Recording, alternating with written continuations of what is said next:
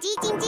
它没电了，传送黄豆营养给它，植物性蛋白质，满满黄豆，营养好喝，我最爱喝统一蜜豆奶，统一蜜豆奶。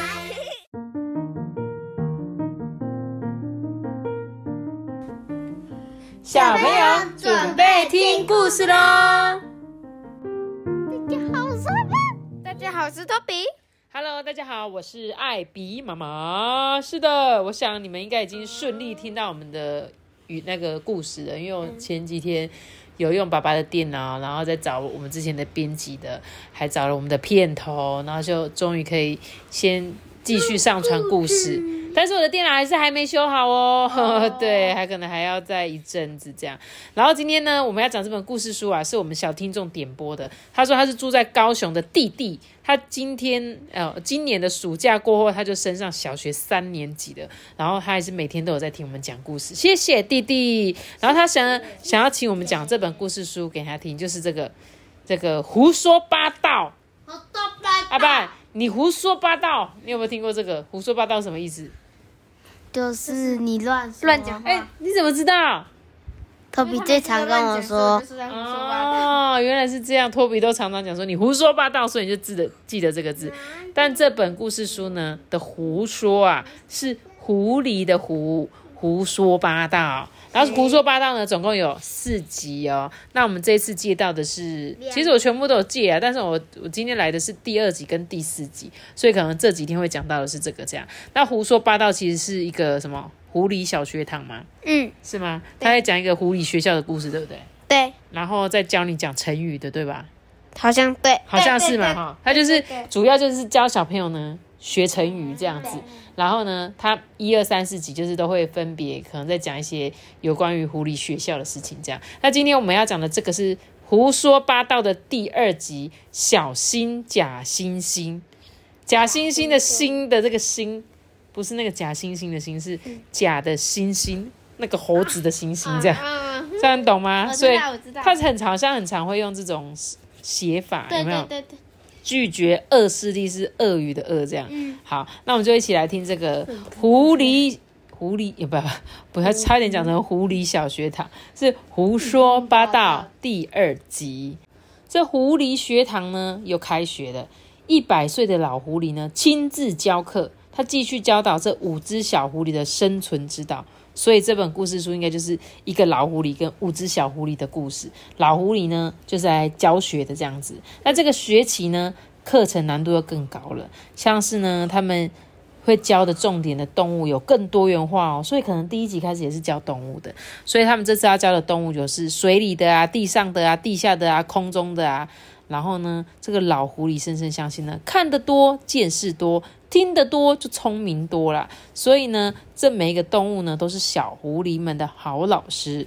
不过老狐狸说话呢，很喜欢用成语，所以呢，他用的成语依然跟大家常用的成语有一点点像，又有一点点不像，就让人家忍不住怀疑，到底是老狐狸搞错，还是自己听不明白。见听见大家呢七嘴八舌的讨论呢，老狐狸再次露出神秘的微笑。他真的是老糊涂了呢，还是别有用心？老糊涂是狐狸的狐哦，所以他们这次没教到树上对，应该是可能吧，我不确定，我要来念故事我才知道。所以呢，他家讲的第一招就是拒绝恶势力，恶是鳄鱼的鳄，对，鳄鱼呢，它很可怕嘛，它们的嘴巴呢又长又大，一张口啊就会露出密密麻麻的尖牙齿，只要被它们咬到呢，想要甩都甩不掉。它们耐心啊更是惊人呢，可以一动也不动的躲在水里面一整天，只露出眼睛跟鼻孔，静静等待猎物靠近。它们的存在啊，就是一种威胁。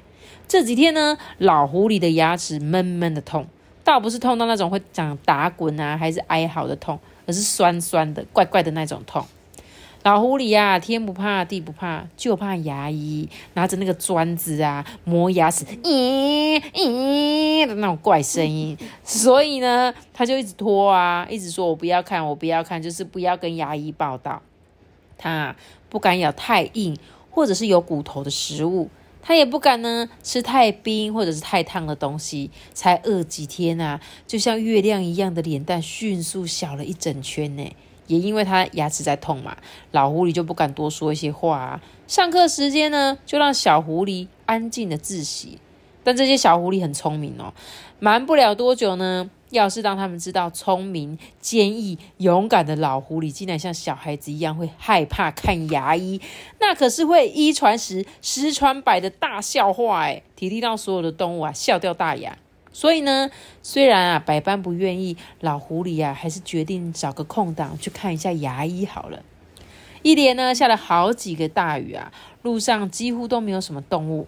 老狐狸呢趁着午休的时间到了这个草原牙医诊所。找呢老山羊牙医看牙齿，老狐狸呢推开医院的大门啊，没看见老山羊医生的踪影呢，却看到诊疗椅上躺着一条老鳄鱼。鳄鱼呢名声一向都不太好，它们给人的印象就是一张大嘴跟大大小小又利又尖的牙齿，大家平常能离多远就离多远。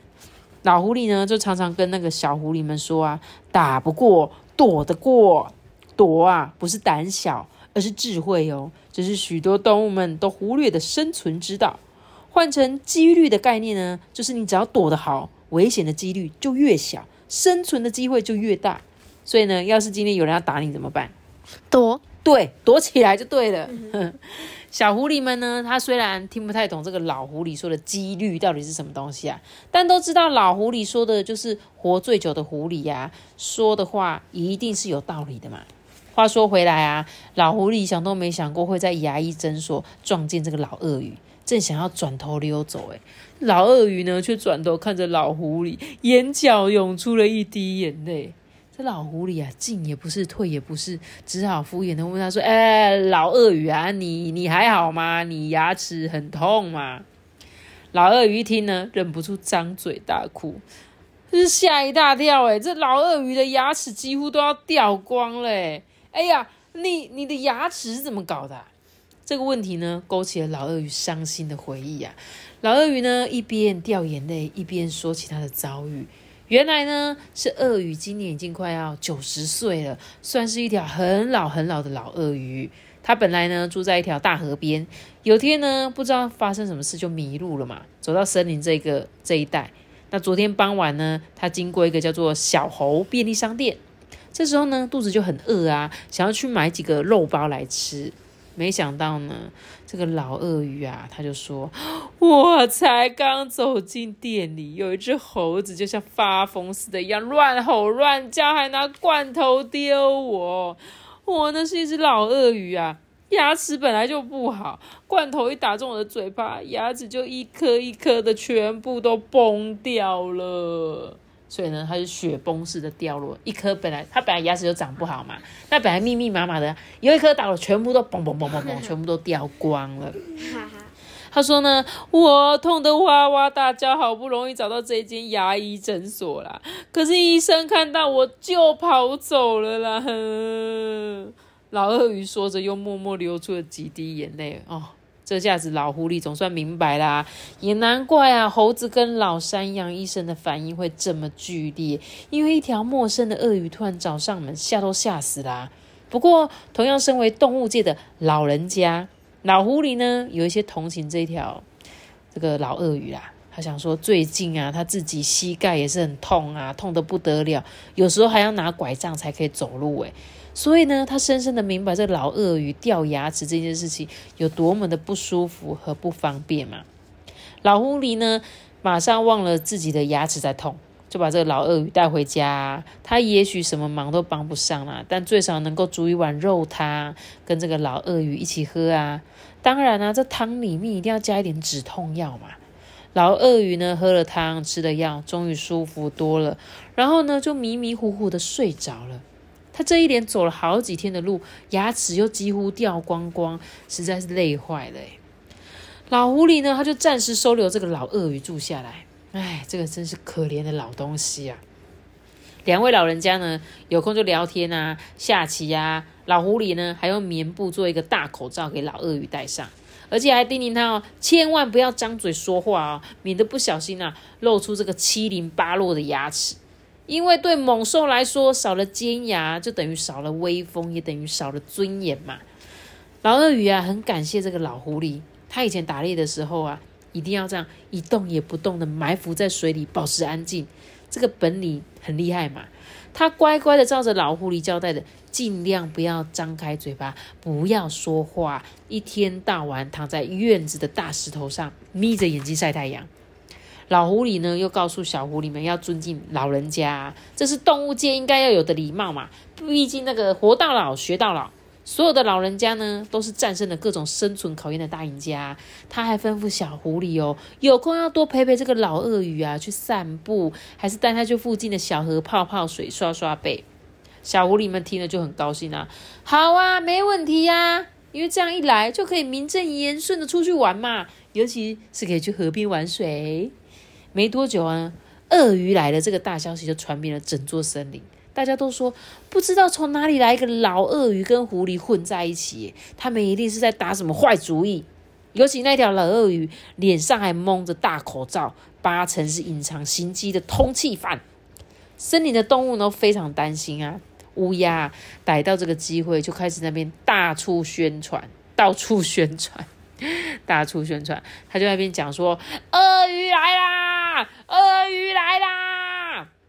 他们还编一首歌，哎，叫做“快快快快快溜，被鳄鱼盯上的惨兮兮，有吃的飞不了，没吃的跑不掉。”乱唱的啦，乌鸦嘴就是乌鸦嘴嘛，说不出也唱不出一句好话。其实呢，他们说这些话都是有目的的。不久呢，乌鸦们就开了一家叫做“热气球飞行公司”，他们专理在专门在办理一些什么移民的业务。什么是移民？你知道吗？搬去其他的地方这样子。他就是怎样？他是想要让其他动物都搬家，是不是？嗯。对，因为这边有鳄鱼啊，所以就每个人都想搬家啊。哦，大家很怕有鳄鱼，原来是这样啊！这乌鸦这一招真聪明诶，连老狐狸都深深的佩服。不清楚状况的小狐狸们也觉得森林好像有点不太对劲诶。他们每次带老鳄鱼出门，路上的动物就越来越少，就算偶尔碰到几只，那些动物啊也不敢注视着老鳄鱼，诶，还匆匆的找了借口就开溜了。这时候小狐狸呀，不是笨蛋啊。他们呢知道大家怕的不是狐狸，而是鳄鱼。诶，原来鳄鱼什么都不用做，光是走在路上就可以吓死人呢。老狐狸呢曾经在课堂上面啊，告诉小狐狸们说，害怕是一种很正常的感受。只要遇到一些不了解或可怕的事情，每一只动物都会感到害怕啊。不过万一害怕就像雪球一样越滚越大，就会造成什么强烈的不安啊，令人家无法呼吸，甚至会自己吓自己耶。五只小狐狸呢，决定呢带着鳄鱼呢到这个街上进行一场害怕的实验，试试看老狐狸教的到底是真的还是假的。一号小狐狸呢带着鳄鱼去企鹅先生的冰淇淋吃冰，结果呢，企鹅先生用颤抖的手拿起勺子，一连挖了几十球冰淇淋给一号小狐狸，完全免费，不用钱呢，超赞。二号小狐狸呢，带着老鳄鱼去搭公车，结果原本挤得满满的车厢乘客一下子通通都下车了，根本就不愁没有位置可以坐。三号小狐狸跟四号小狐狸呢，带着老鳄鱼过马路，结果路上的车子跟动物都乖乖的礼让，连气都不敢吭一声。五号小狐狸呢，带着老鳄鱼去看电影，结果观众跟售票员都跑光了，连电影票都不用买，顺便呢爆米花吃到爆。嘿嘿，有条鳄鱼当靠山啊，就是可以这样横行霸道，真是威风凛凛诶小老，知道不？小狐狸们呢，真想要照顾老鳄鱼，连课都不想上了。刚开始啊，老狐狸就唠得轻松嘛，就心里很高兴啊。而且呢，小狐狸就很聪明，偶尔还会带点东西来孝敬这个老狐狸。老狐狸呢，就夸奖自己说：“哎，我这样也算是好心有好报吧。”有一天呢，老狐狸又开始。牙齿在痛了，他不知道老山羊医生回来了没。他呢就走去那个草原牙医诊所去那边看看嘛。一走到那个诊所的门口，就看见呢老山羊医生忙得团团转呢。怪的是他现在不看牙，改行卖青草茶。老狐狸实在是想不通哎，就问老山羊医生：“你怎么改行啦？怎么在卖青草茶？”老山羊医生摇摇头说：“咩，当牙医太危险了。上次有一条老鳄鱼闯进来要看牙齿，把我给吓死了。”老狐狸呀笑了笑，就安慰这个老山羊牙医，跟他讲说：“哎，少了牙齿的老鳄鱼啊，挺和善的，有什么好怕的？”老狐狸呢，一五一十的说出他帮助这个老鳄鱼好心有好报的经过。老山羊医生听着听着，眼睛越瞪越大，他惊恐的问说：“呃，那个老鳄鱼住在你家多久了？”老狐狸说：“算了算了，好几个月了吧。”完了完了，他的他的牙齿拔成长回来了。然后老山羊又骂老狐狸没知识也没尝试，白活了这么多岁。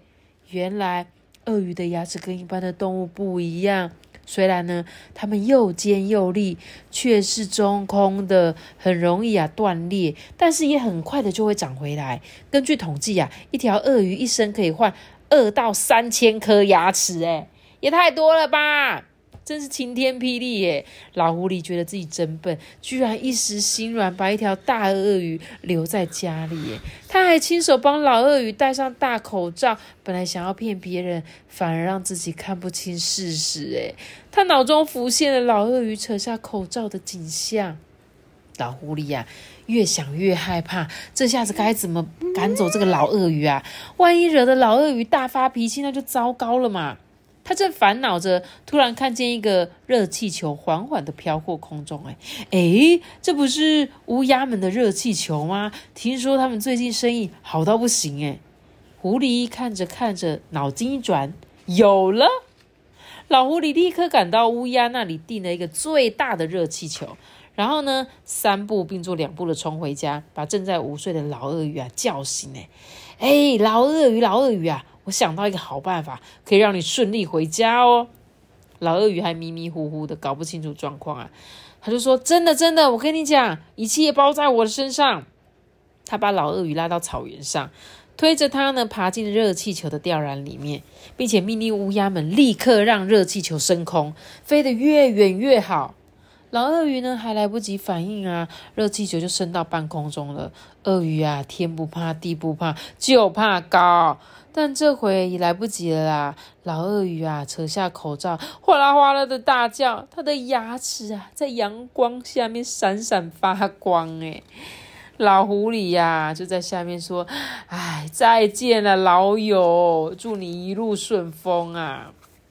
第二天呢，小狐狸们发现老鳄鱼连再见都没有说就走了，又急又气的跺脚。诶老狐狸呀，就骂小狐狸们贪心又没志气，一心只想依赖老鳄鱼，这样怎么能够学会自食其力呢？而且啊，动物界里面有一句话说的很好，就算鳄鱼牵绵羊跳舞啊，它还是鳄鱼，所以很难保证鳄鱼饿了不会吃狐狸。他教小狐狸们把老鳄鱼平常躺的那块大石头挪开，没想到底下居然有一把牙刷，哎，小狐狸们就互相看了一眼。害怕的说不出话来。动物界还有一句俗话说：“没有毛不需要梳子，没有牙齿不需要牙刷。”那么这把牙刷到底是怎么一回事？为什么老鳄鱼要瞒着他们把牙刷藏起来啊？最后啊，老狐狸下了一个结论，就是拒绝恶势力，千万不要找鳄鱼当靠山，因为啊，靠山山会倒，靠海海会枯，靠鳄鱼啊。笨又愚，笨蛋又愚蠢，凡事都要靠自己才是正确的生存之道。那这样记不知道？就是呢，他其实在讲啦，不要靠恶势力这件事情。虽然他在故事中是利用鳄鱼来讲说恶势力这件事情，但是他是要告诉我们说，在现实生活中，你不能够想要靠着这些恶势力。比如说，你看到一个黑道大哥，你就说啊，在黑道大哥旁边真的是太好了，我都不会被欺负。可是你怎么知道有一天会到大哥要叫你去做什么事情？那怎么办？你要拒绝他吗？他之前那么照顾你，帮你那么多忙，难道你说不帮就不帮吗？对不对？所以呢，这个故事讲拒绝恶势力，但是他利用鳄鱼这件事情让你们更了解这件事情呢，好不好？那第二个呢？第二招是什么？奋不顾身，粪是粪便的粪，大便的粪。米田共，对，米田共的粪，奋不顾身。那正确的写法，托比你知道哪个奋吗？呃，奋力的奋，对，奋发图强，一个大，对不对？一个追，再一个田，是吗？是这样写吗？好，但但是在故事中有是这个奋不顾身，所以我想应该是跟大病有关的故事，是吧？好了，那我们就继续来讲这个第二招，粪呢又叫做大便，常常啊散发出一股浓浓的味道，让大家恨不得躲得远远的。鸟类的大小便啊，是一起排放的嘛，而且每隔几十分钟就会排泄一次，又臭又湿又多，简直呢就像随时都会来袭的空中炸弹一样。这一回啊，老狐狸惹火了鸟们，它能够逃过一劫吗？老狐狸怎么会惹火鸟啊？他做了什么事？欺负小鸟？哦，秘密不能讲啊。托比看完了，那我继续讲喽。风呢呼呼的吹，秋天啊就快到了。树梢上的叶子好像都说好了一样哦，一起换上深浅浅的黄色衣裳。每到这个季节啊，老狐狸就特别想要吃烤番薯，对不对？一想到热乎乎、香甜美味的烤番薯，老狐狸的口水都快滴下来了。有一天呢，有一辆小卡车轰隆轰隆的开到狐狸学堂的门口，小卡车司机啊，豪猪就大笑说：“哎，老狐狸有快递哈！”老狐狸有快递呀，呀呀哟！老狐狸呢，探头一看啊，小卡车司机豪猪下了车，拿了一个大篮的番薯走了过来。豪猪把这一篮番薯交给老狐狸，而且请他签收。哎，老狐狸就翻开这个篮子上面的卡片啊，他说：“哎，这这谁寄来的？上面写着：亲爱的宝贝，秋天快到了，送你一些我刚刚才从田里挖出来的新鲜番薯。”记得别一次吃太多，免得放屁呀！爱你的姑妈萝莉。老狐狸呢，赶紧把卡片给撕了，整张脸啊涨得红彤彤的。这位老姑妈到现在还在叫他宝贝，真的叫他难为情呢。要是被小狐狸们看到，这面子可就丢大了。不过一想到老姑妈还记得他很喜欢吃番薯，老狐狸的泪水忍不住在眼睛里面滚呀滚的。啊，老狐狸摇摇头。秋天啊，真是一个令人感伤的季节。他呢，就拿着这一篮番薯啊，正要进门，突然想起学堂里有五张贪吃的嘴巴。五只小狐狸的食量很大，整天都在喊肚子饿。要是他把番薯带进屋子里面啊，铁定一下就被吃的一个也不剩。老狐狸的眼睛跟脑袋在那边转呀转的。他突然看见这个后院那一棵大橡树，大橡树呢又高又大。茂密的枝叶就像一把大绿伞，遮盖了树荫下面的一切。那一片树荫呢，是个藏东西的好地方。哎，老狐狸啊，急急忙忙的跑到树下，挖了一个坑，把番薯通通都埋进去，再用落叶把它盖起来。老狐狸他兴奋的想说：“啊，等下课之后，我再把这个番薯挖出来烤。”但是不知道怎么搞的，等待让时间变得好慢好慢哦。老狐狸呀，一直瞪着这个学堂的时钟看，心想：上面的时针跟分针该不会都坏了吧？老狐狸呀，坐立不安，偷瞄了一下窗外。这一瞄啊，可不得了诶几只小山猪啊，正绕着大橡树，朝着落叶堆在那边闻啊闻，闻啊闻呢。猪鼻子一向最灵敏啦，该不会是闻到番薯的味道了吧？老狐狸啊，立刻冲了出去，挥了挥拐杖啊，把小山猪赶走。哎呀，你们这哪来的野孩子啊，竟然乱闯入别人家的院子！你赶快走，赶快走！小山猪才不管老狐狸在那边叫嘞，嘻嘻哈哈的跟老狐狸玩捉迷藏。这小狐狸们一看，哎，院子好热闹哦，就一起出来这边赶小山猪啊。一号跟二号小狐狸呢，捡起地上的树枝，在那边又挥又赶。三号跟四号小狐狸呢，拿着绳索追着小山猪跑。五号小狐狸呢，拿出一条大水管，想要用强力的水柱呢冲走小山猪。这老狐狸呀，心想说：不行啊，他刚才挖的那个洞，因为他没有挖得很深啊，万一那个水从落叶堆的细缝漏进去，那番薯就泡汤啦，到时候恐怕就只能喝番薯汤诶还好还好，老天保佑！小山猪们一看见五只小狐狸啊，不怀好意的冲了过来，就像一阵风一样，咻跑走了。老狐狸呢，却突然不知道该怎么办才好。小山猪们是走了，但说不定还有别的家伙会来啊！他得好好看着这个番薯才可以。而小狐狸们刚才简直玩疯了，这回呢，在院子里面跳来跳去，根本就不想回去上课。哎，老狐狸心里就想说：“哎呀，这些小麻烦可别踩坏了我的番薯啊！我得想点办法让他们安静下来啊！”突然之间呢，他想到一个两全其美的好主意，只要换一个念头想一想，小狐狸们就不是麻烦啊，而是好帮手。他自己只有一双眼睛啊，而小狐狸们有五双眼睛，如果一起看守这棵大橡树，保证一定更安全嘛。哎，打定了主意之后啊，老狐狸就 亲了亲他的喉咙，把五只小狐狸呢全部都叫过来。哎，看你们毛毛躁躁的，实在是没办法静下来上课啊。这样吧，今天呢，我们就来玩那个一二三木头人的游戏，好不好啊？小狐狸们马上就大声欢呼，哎，他们完全不知道老狐狸肚子里打的主意。老狐狸呀，就拍了拍手，示意小狐狸们安静安静，立刻宣布这个一二三木头人的游戏规则。这个呢。他有精心改造过的规则更简单，主要是要训练那个小狐狸的反应力、耐力跟体力。他还补充说呢，这是最新的教学方法，在游戏中学习，尤其小狐狸们个个都是过冬儿，更需要锻炼那个静下来的功夫哦。所以呢，他改变了一二三木头人的游戏规则。首先，一呢是以大橡树为基地，由老狐狸当鬼，背对着五只小狐狸。小狐狸们则站在老狐狸背后大概五公尺远的地方。二呢，老狐狸大声念口令说：“一二三，木头人！”小狐狸们就会朝着老狐狸的方向冲过去，谁第一个摸到大橡树就赢了。第三点是，但是当老狐狸喊出口令的最后一个字“人”的时候，小狐狸们必须停止任何动作。如果身体晃动或脚移动了，就算输了，还是要回去刚刚。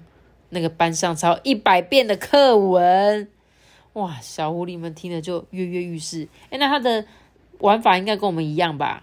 嗯，对不对？就是一二三木头人，然后转过去，它不能动这样子。好哦，这大这个老狐狸就开始宣布游戏开始，各就各位。小狐狸们就纷纷呢转头往后跑啊，到那个起点的地方站好。老狐狸呢看见小狐狸们猴急的模样，忍不住转过头偷笑。然后他就开始喊啊，一二三，木头。他故意念的一下快，一下慢，让小狐狸抓不到节奏。诶五只小狐狸纷纷往前冲，都想要得第一名。一号小狐狸急急忙忙的跨着超大的步伐，二号小狐狸小小跑步往前进，三号跟四号小狐狸呢边走边跳，五号小狐狸一开始就跌了一大跤，接着呢连滚带爬的往前扑。诶呃，人。老狐狸故意放慢那个念口令的速度，然后出其不意的念出最后一个字，同时呢，转头大叫说：“通通不许动！”哎呀，小狐狸们马上紧急刹脚，刹车的意思啊，把脚停下来这样。不过姿势都很奇怪，有的脚抬一半，有的身体歪一边，有的重心不稳，快要摔倒。老狐狸就说。不准动哦，谁动就谁就输哦，要回去抄抄那个一百遍的课文哦。小狐狸最讨厌写功课啊，他们谁都不想输嘛，个个呢就这样子拼了命，咬牙切齿的在原地忍住不要动。老狐狸呢这时候露出神秘的微笑，哈，这下可安心了。五只小狐狸就像雕像一样站在那个大橡树旁边，还有哪个家伙敢过来啊？哎，所以他把他们当成什么，你知道吗？工具人。工具人，对，就是有点像稻草人，站在田里面那个假的稻草人一样，对不对？只要他站在那边，还会有什么小鸟敢去偷吃东西的？这老狐狸呢，毕竟年纪比较大嘛，站不久啊，干脆一屁股呢坐在这个埋番薯的洞口上面。他想说，这应该就叫做密不透风吧？要把那个洞塞住，哎。这时候，小狐狸们就开始不耐烦了。好了吗？腿很酸呢，可以动了吗？结果老狐狸就假装没听到啊，安慰他自己说：“这样做可不是利用小狐狸哦，是在培养他们的体力、耐力跟意志力呀。”但是老狐狸呀，只顾到地上的，却忘了头上的。大橡树的枝叶很茂密啊，一向是小鸟最喜欢落脚跟觅食的地方。这一回呢，又刚好是候鸟迁徙的季节，这个树上聚集了上百只的大大小小的小鸟，哎，数也数不完。老狐狸跟小狐狸们就一直待在树下不走啊，惹得这些小鸟们非常的不高兴。哼，这些狐狸赖在这边不肯走，该不会是想要打鸟蛋跟小雏鸟的主意吧？小鸟吱吱喳喳在那边一直叫啊，用力拍打它们的翅膀啊。可是呢，狐狸们它还是一动也不动啊。这时候，小鸟决定使出绝招。他们把屁股对准六只狐狸，用力，嗯嗯，不不不不不，一坨坨白白的鸟粪就从天空掉下来。最大的那一坨正好掉在老狐狸的头上。哎，这时候老狐狸就很生气：是谁做的好事？小狐狸们说：“嗯，好恶心哦！”他们全部都逃走了。老狐狸呀，也吓得不敢留在这里了。所以小狐狸全部都要抄一百遍课文。对啊，不知道要不要抄哦，我也不确定。就在这时候，当当当当，下课铃声刚好响了。小狐狸们啊，溜得快，一下子整个狐狸学堂就空荡荡的。老狐狸这时候想啊，哎，忙了一个下午，这回我终于可以安心的吃我的烤番薯了。虽然啊受了这么多折磨，一想到可以独吞香喷喷的烤番薯，老狐狸又开心了起来。他呢匆匆的洗掉头上跟身上的鸟粪，尽可能呢不引起小鸟的注意，静悄悄的溜回大橡树下，准备挖番薯出来烤。他找到落叶堆，往下挖，诶，怎么没有番薯？呃，该不会是我记错地方了吧？他又往旁边挖，还是没有。他继续往旁边挖。甚至沿着大橡树挖了一整圈，却连一个番薯都没看见。哎，是谁？是谁偷走我的烤番薯？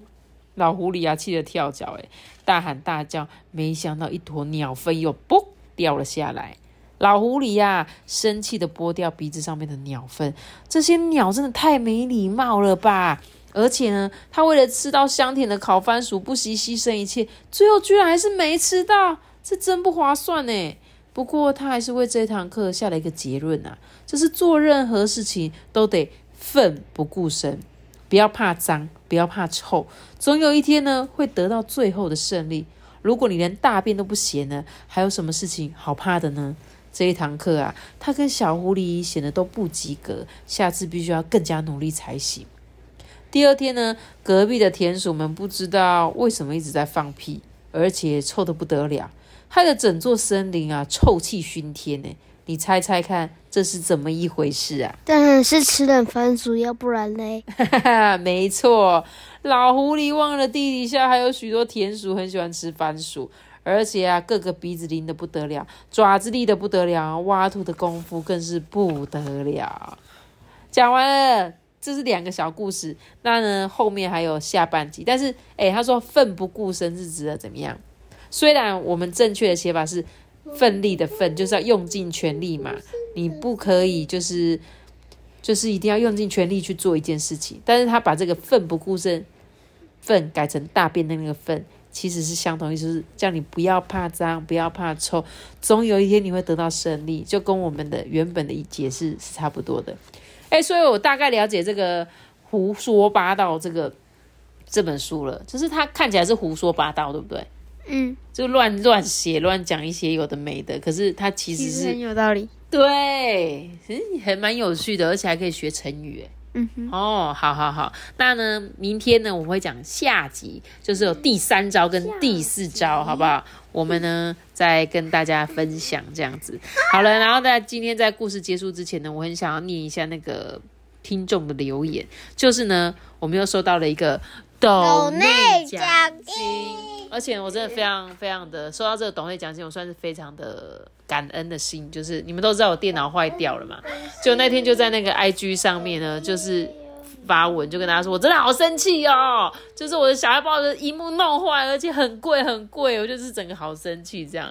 就那天昨天吧，好不容易打开那个后台，就看到了一个抖内，居然是圈圈的妈妈兜那两千块钱，他说叫我说不气不气哦。他说他自己的荧幕真的不便宜，希望我们赶快修好，继续听故事。其实我们真的荧幕坏掉也是我们自己的事情，对不对？然后谢谢他们的支持啊，我们真的收到你的这笔董内奖金，我们还是很感动，非常谢谢圈圈的妈妈，也谢谢圈圈，你很喜欢我们的故事哦。